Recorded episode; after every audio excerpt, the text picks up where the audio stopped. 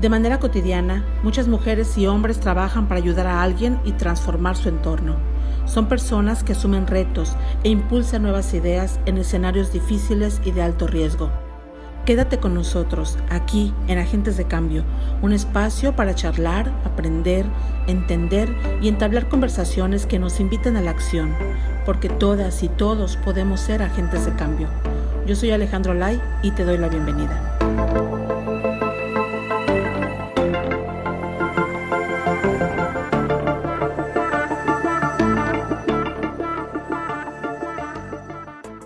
Figueroa López, conocida como Imelda Figueroa, aquí en Hermosillo, Sonora, en el noroeste de México. Estudió arte dramático, derecho eh, y tiene una maestría en psicoterapia gestal. Ha participado en varios talleres eh, relacionados con el teatro, con la actuación, montaje, también con fomento a la lectura, con desarrollo humano. Em, se ha desenvuelto en la comedia y en obras dramáticas y ha participado también en proyectos pues para niñas y niños, adolescentes y adultos. Hace 15 años fundó eh, la compañía Saltimbanqui Teatro y hace dos años eh, la agrupación multidisciplinaria Crearte, enfocada al arte terapéutico. Bienvenida Imelda, muchas gracias por darnos estos, estos minutos para platicar contigo. Muchas gracias Alejandra, al contrario, un honor ser parte de este programa.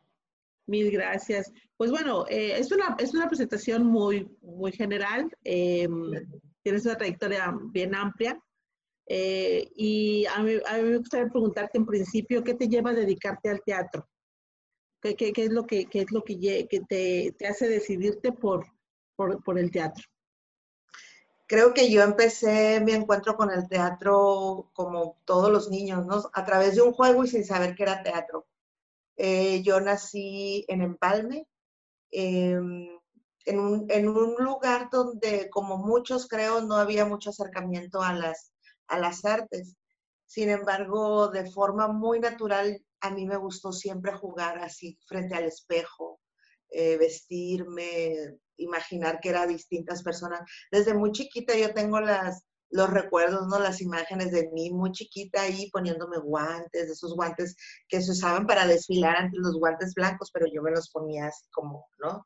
Si fuera señora de sociedad y recuerdo que me encantaba, me encantaba mucho ponerme en una mesita y poner un periódico y entonces dar las noticias mientras leía el periódico, imaginando que estaba frente a la cámara.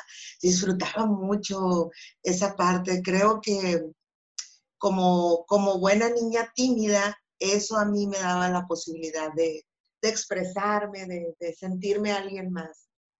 Entonces fue hasta que yo vengo aquí a Hermosillo a entrar a la universidad eh, a mis 17 años que yo veo por primera vez una obra de teatro. ¿no? Y, y al principio, el primer semestre de mi universidad, entré, estaba muy, muy fuerte la lucha estudiantil, entonces me fui por ese lado, ¿no? hacer justicia, yo también quiero ser parte de esto.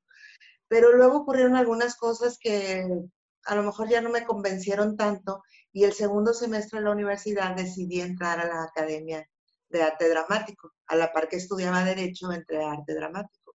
Y fue ahí que se abrió para mí otro mundo, otro mundo completamente. Ya de por sí venirme aquí eh, fue abrir otro mundo, ahora entrar al teatro fue, ah. Y me acuerdo que yo me subí al escenario a improvisar y empecé inmediatamente, pues yo ya tenía muchas tablas. Toda mi infancia había practicado para eso. Entonces cuando me subí, cuando me subí fue para mí como, ah, o sea, esto, esto, todo lo que yo jugué, ahora lo hago aquí. Entonces sí me acuerdo que fue así como que, ay, mis compañeros y, y mi, mi, maestro en ese momento, Miguel Ángel Arballo, así como que, ah, o sea, llamé la atención, ¿no? Por lo menos. Luego, luego te vieron decir, ¿no? El, el, el talento, pues, de, desenvuelta.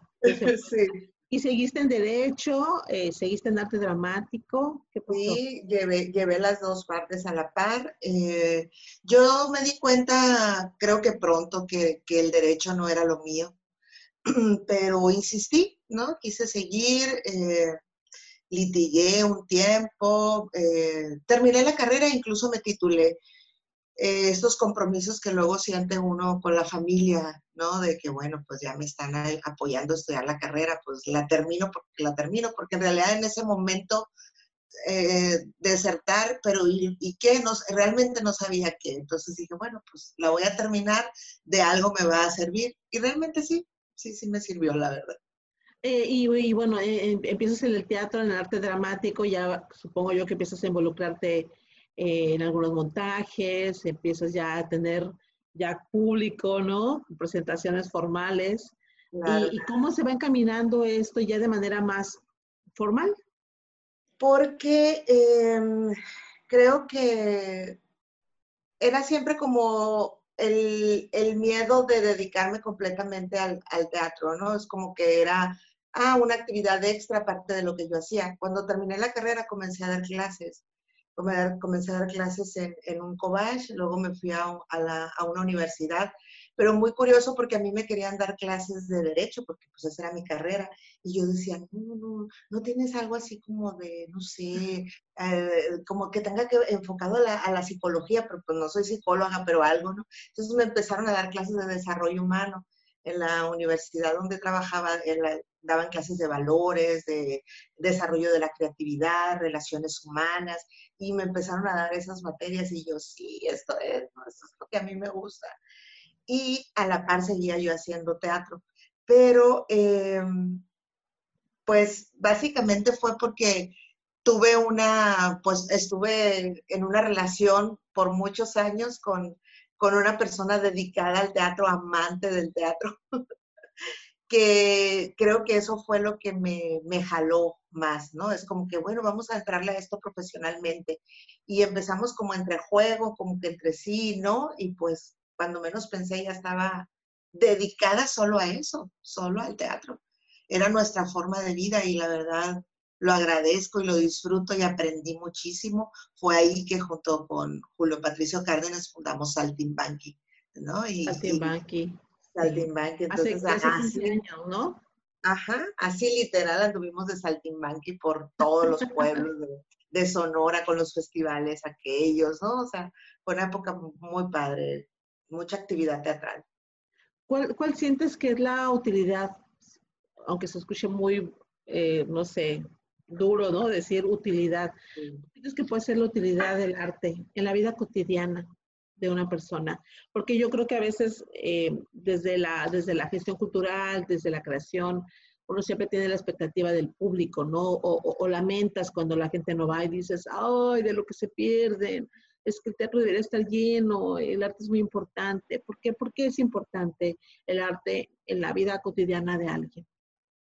¿Por qué podría serlo?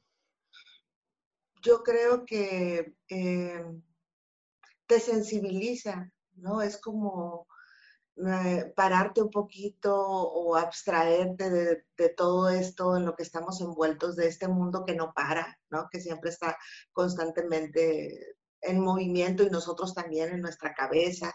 Entonces, cuando uno disfruta de alguna obra de arte, independientemente de la disciplina que sea, es como, Uh, es como si te metieras en una pequeña cápsula y, y, estuvieras en contacto pues con lo más sublime, con una parte muy tuya, ¿no? En contacto contigo mismo. A, mí me parece que es eso, sensibilizarte y, y, y, quitarte tanto ruido que a veces tenemos y, llevarnos a la intimidad. Y ahí pueden surgir tantas cosas que ni siquiera uno se imagina. Así es. Eh, después de, bueno, a los, hace 15 años fundas Saltimbanqui y hace dos años, eh, lo, por lo que me platicabas, eh, terminas tu maestría en psicoterapia gestal, ¿es correcto? Sí, así es. Y, y, no sé si fue antes o después que creas esta, esta agrupación multidisciplinaria llamada Crearte. En principio, ¿qué te lleva a estudiar la maestría? Sabes, Alejandra, cuando, cuando yo hacía teatro o contaba cuentos, siempre sentía como que me faltaba algo más. Era, sí me gusta hacer el teatro, me gusta subirme al escenario, me gusta crear el personaje, la historia, pero eh, yo quería algo más. Era como que no me era suficiente eso. Entonces, no sé, yo pensaba, bueno, por ejemplo, contar un, hacer un espectáculo de cuentos para mujeres con el tema de amor propio y después hacer una charla, ¿no? Como una especie de taller. Pero luego yo decía, pero no, pero yo no estoy capacitada para eso, o sea, ¿cómo voy a, empezar a moverles emociones y yo luego no sé cómo las voy a, contener o algo?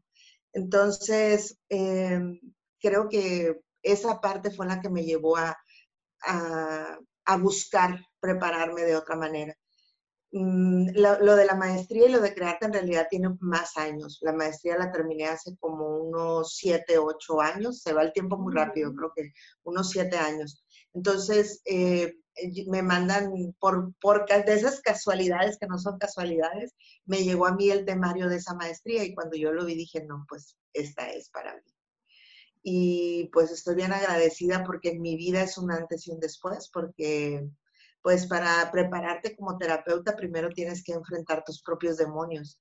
Entonces fue para mí un, o sea, un voltearme al revés, sacar todo lo que yo tenía guardado por ahí, lo que todos tenemos guardados de nuestras infancias y nuestras adolescencias y y reencontrarme conmigo y aceptarme y, ver todo lo que soy, toda la luz que soy, pero también toda la oscuridad que soy. Eh, eh, todas esas partes para mí fue un descubrimiento de, lo que soy como ser humano. Y, y, entonces ahora sí, ¿no? Ya cuando, cuando empecé el proceso, ese, ese proceso de descubrimiento personal fue para mí tan... Eh, ¿cómo pudiera decir? Tan luminoso en el sentido de, ah, o sea, esto soy y esto también y esto así, revisar mi vida que yo dije, uy, esto lo quiero compartir con más, ¿no? Esto que yo estoy viviendo lo quiero compartir. Y fue así que se me ocurre crear esta obra de teatro que se llama Y tú te amas o te rajas, que un poco es vivencial, no del todo, obviamente, pero gran parte es vivencial, es ese descubrimiento de dejar de sentirme la víctima, de dejar de sentirme que todo contra mí, que pobrecita yo, que mira lo que sufrí, que esto, y empezar a voltear a verme yo para hacerme responsable de lo que, de cómo quería construir mi vida de ahora en adelante. Entonces fue así que así nace esta obra de teatro y nace Crearte. Fíjate qué, interesante porque regularmente estamos tan enfocados en, bueno, creo que la pandemia nos ha sacudido, ¿no? Eh, pero estamos tan enfocados en, el tener, ¿no? En, el, consumo cotidiano de, a veces eres lo que tienes, ¿no? No lo que sientes o lo que crees. Eh, nos perdemos un poco en esta eh, vida tan acelerada, pues planteamos, vino la pandemia y así como que te sientas porque te sientas y ubícate. Yo creo que de alguna manera algunos, eh, ya ves que hasta temas de salud mental han salido muy, fuertes porque, porque entonces ya no había tantas distracciones como para no, para no verte a ti mismo, ¿no? A ti Siento yo que eso ha pasado mucho ahora. Y, eh, y volviendo a esto que de, de, lo que hablas de este autodescubrimiento que también se da a partir de esta de esta maestría y de este como que asomarte a ti misma, esto eh, lo vas reflejando entonces en el teatro, lo vas llevando a tu propuesta escénica. ¿Cómo te Claro, por, muy bien. Creo que ya es una forma de vida. El, el, ya ver las cosas de otra manera se convierte en una forma de vida. Y entonces ya no pudiera ser un teatro distinto del, que hago ahora. A veces sí lo hago cuando me invitan eh, eh, otros grupos, ¿no? Y que me encanta que me inviten porque para mí es recreo, ¿no? Ir a actuar para otros grupos es ahí salir al recreo porque pues la mayor responsabilidad recae en otras personas, ¿no? Eh, y disfruto mucho, pero ya el que yo, los que yo proponga, sin duda van a tener ese, ese sentido de, de desarrollo humano y me ha ido muy bien. Déjame decirte que las personas lo han recibido muy bien. Eh, eh, la retroalimentación que recibimos después de las obras o los mensajes que nos envían ¿no? a, las redes después de ver la obra, pues me dice que a la gente le gusta le gusta porque, por ejemplo, con esta obra, pues te ríes mucho con esta obra de Tú te amas, te ríes mucho, entonces es una forma muy divertida de darte cuenta o de verte a ti ahí plasmada en el escenario y pues la catarsis a través de la risa es pues muy padre, ¿no? Entonces, eh, lo ha recibido muy bien, no puedo quejarme, es, es, muy padre porque cuando uno hace algo, pues no sabes cómo lo va a recibir la, gente, ni sabes si lo que a ti te mueve le mueve al otro. crees tener idea de que así es, pero no lo sabes hasta que lo pruebas y, y escuchas la retro y dices tú, ah, sí, esto es. Con crearte, además de, bueno, que como, como el elemento principal es el teatro, ¿qué otros, qué otros componentes eh, le dan vida a, crearte? Claro. Eh, trabajamos mucho en talleres, talleres de desarrollo humano, de crecimiento personal. Eh, tenemos el taller de actuar para sanar, que es un, un, taller así, le llamo yo teatro terapéutico, ¿no? A través de la actuación, a través de la creación, revisas tus propias historias personales, pues te das cuenta de ciertos miedos, los enfrentas hasta cierto punto de lo que se puede en, en la actuación. Mm, este taller lo he impartido, por ejemplo, en, en espacios como la, la Granja San Antonio, con chicas, con adolescentes, eh, tuve una experiencia hace como tres años, muy padre. Eh, ahora lo voy a abrir, mi idea es abrirlo ahora eh, a público, ¿no? Así abierto.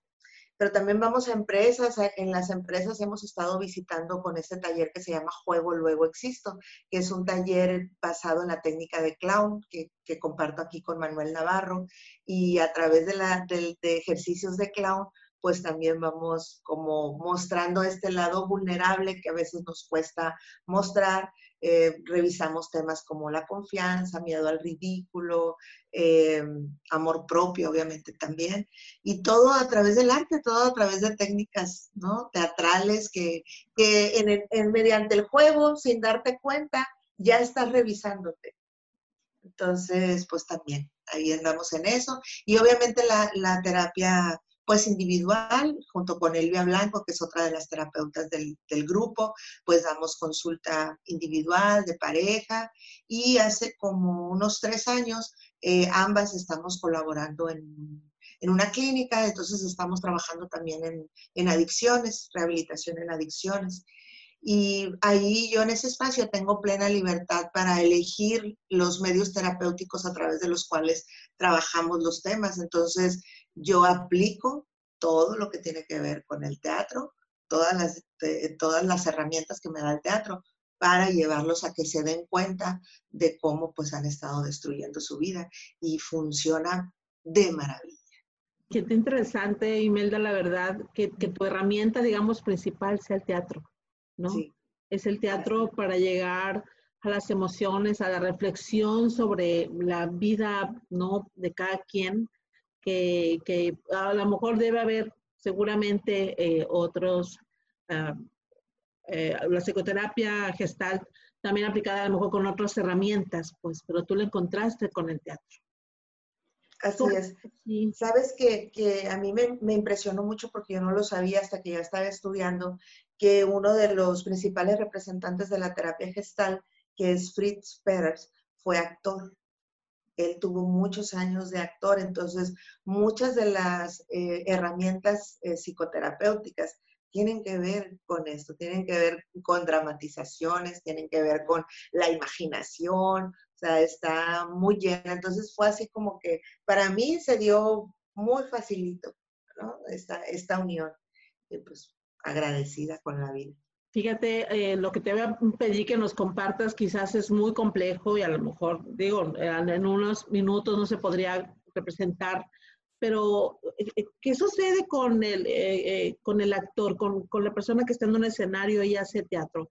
Es decir, ¿qué es lo que, qué es lo que le sirvió a esta persona de la que me hablas y, que, y que punta un poco el tema de la terapia gestal y que te está pasando a ti al utilizar el teatro? Porque el teatro puede ser entonces una posibilidad de sanar. ¿Qué, te genera actuar, estar en un escenario? Ah, lo primero que se me viene ahorita que me dices eso es algo bien sencillo, porque te permite verte. O sea, el teatro o cuando lo actúas, cuando representas un personaje, eh, es como si te pusieras un espejo. Entonces te ves, pero a lo mejor es menos doloroso verte así, o menos, te resistes menos, ¿no?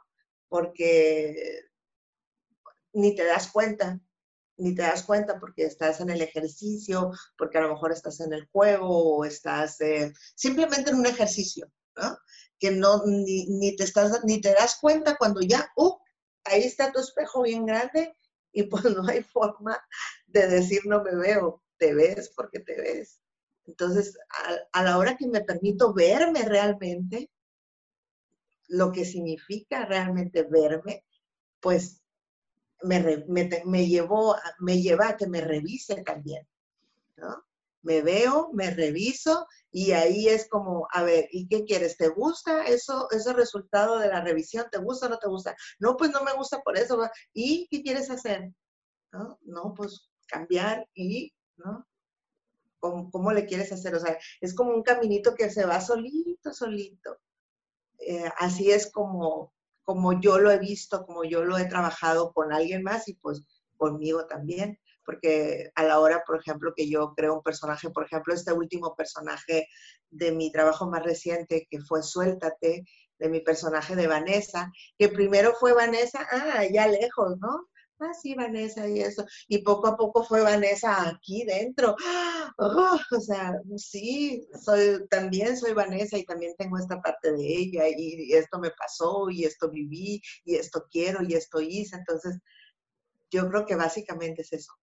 Nos permite vernos, revisarnos y decidir si queremos seguir por ahí o mejor le damos la vuelta. Y, ha sido fácil que, digamos, eh, el, paciente, la persona interesada en hacer este ejercicio acceda, porque, porque, bueno, ponerte frente a un espejo, a menos que sea una selfie y le pongas filtro, ¿no?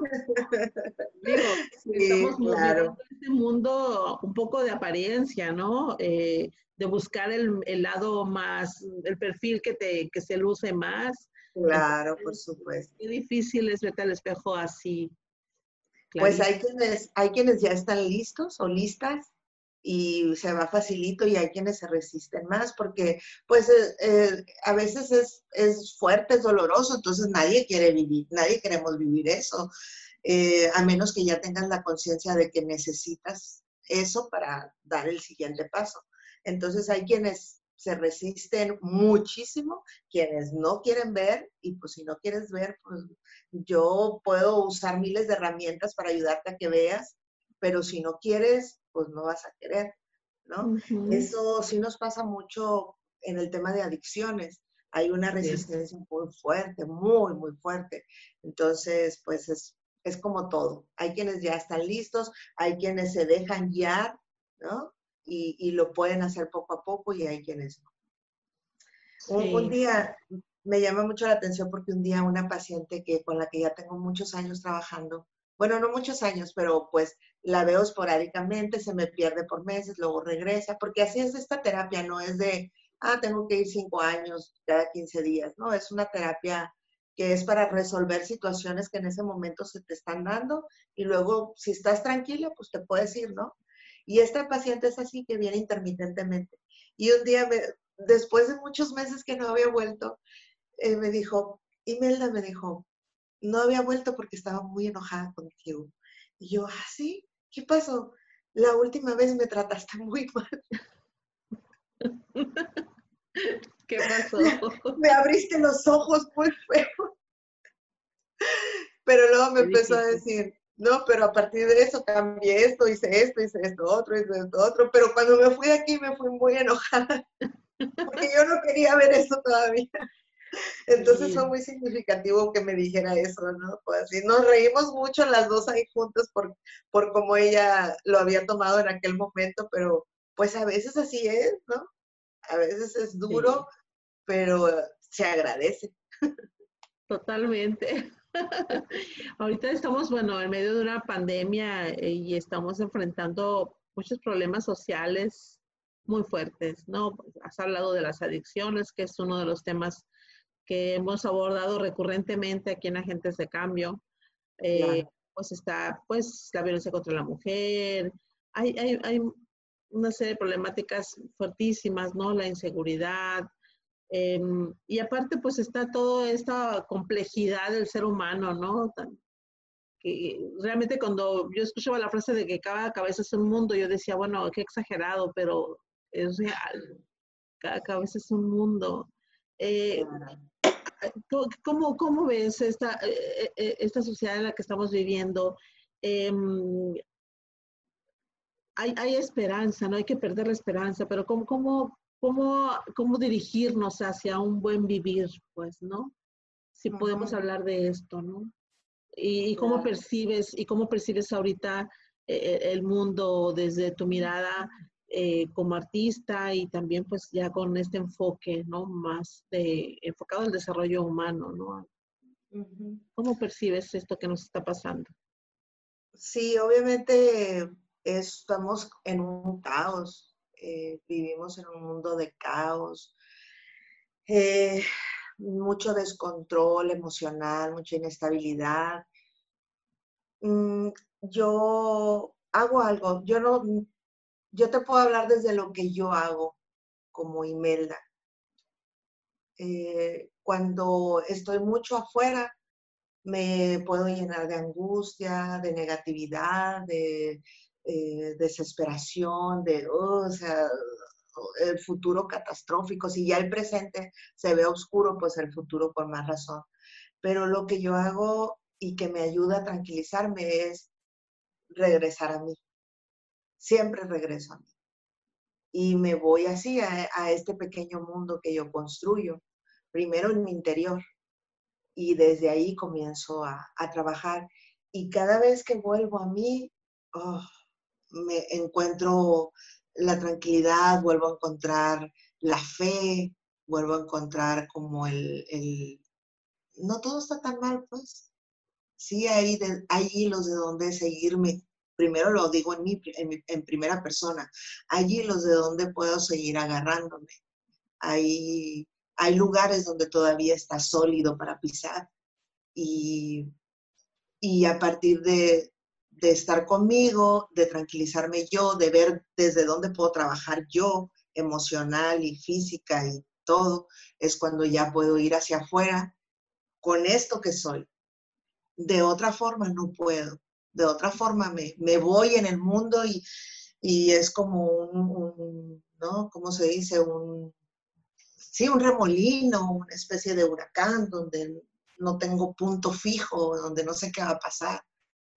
Entonces yo lo que, lo que siempre digo así es eso, vete dentro, ahí es donde está todo, ahí es donde vas a encontrar tu punto de paz, tu punto de encuentro, tu punto de partida para volver a salir.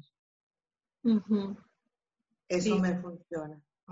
Fíjate, nos ha tocado charlar con, personas que trabajan en adicciones, que, personas que trabajan con los migrantes, ¿no? En los campos agrícolas y que por fortuna hay algunas empresas que pueden, que, se preocupan también por, por la persona, ¿no? No solamente por el trabajador que te provee. O pues platicamos con Magda sobre su trabajo de fomento a la lectura con los migrantes con Blanca Gallardo, enfocada a Proyecto LICIT, eh, sobre adicciones. Y bueno, eh, regularmente Mara Romero en las cárceles en, el sur de Sonora. Y nos hemos encontrado con, con, estas personas que de alguna manera buscan cómo poder incidir de alguna manera en positivo en espacios de conflicto, de, de dificultad, ¿no? De que se enfrentan injusticia social o, o este problema tan serio de las adicciones.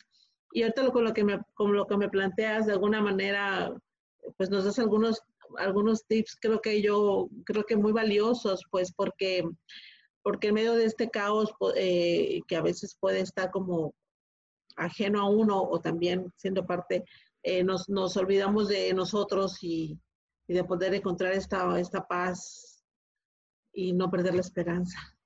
Claro, claro. Y es que siempre antes de querer ir a arreglar el mundo afuera, primero arreglo mi, pequeño mundo, mi pequeño mundo que es mi cuerpo, mi mente, mis emociones, mi pequeño mundo que es el entorno donde yo vivo, mi casa, ¿no? Mis relaciones más cercanas. Y de ahí ah, podemos partir de ahí porque querer ir afuera uh, es, es, demasiado grande, ¿no?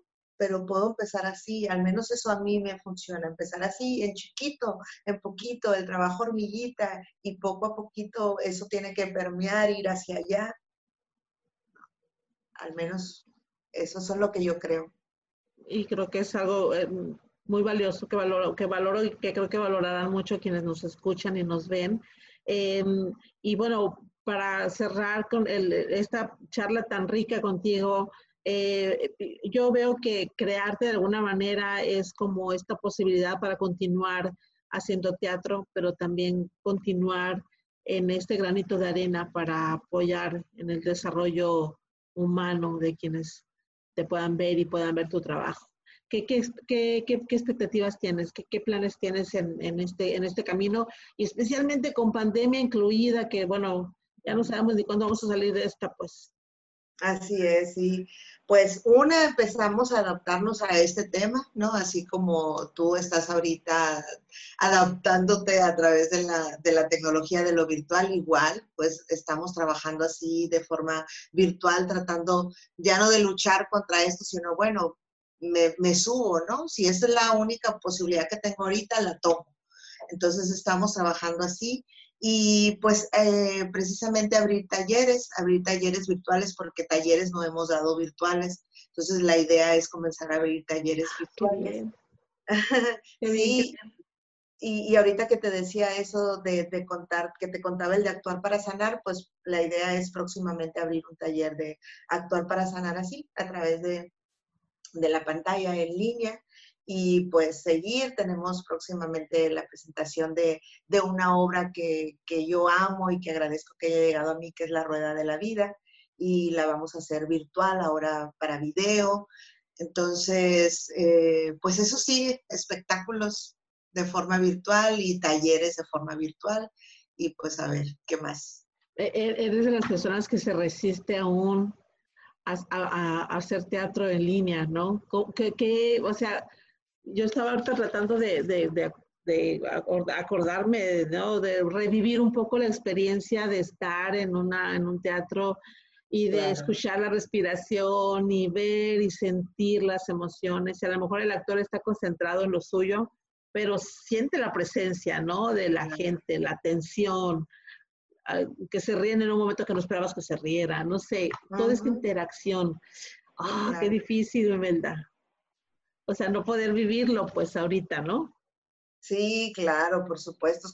Y bueno, Imelda, para, para cerrar esta, esta breve charla que hemos tenido y que te agradezco muchísimo, quisiera pedirte que nos invites, que nos platiques que, eh, cómo poder eh, encontrarlos, eh, si tienen su página, correo, algún teléfono, para las personas que puedan estar interesadas y, y, y pues contactarte. Claro que sí. Bueno, tenemos nuestra página en Facebook y nos pueden encontrar así como Crearte Hermosillo, las dos palabras juntas. Eh, ahí pueden revisar pues nuestros eventos, lo que hacemos, quiénes somos y pues también nos pueden contactar a, eh, a través del celular 6621-487766 por si pues quieren más información de algo de lo que nosotros hacemos, pues con todo gusto, ¿no? Estamos ahí para atenderlos.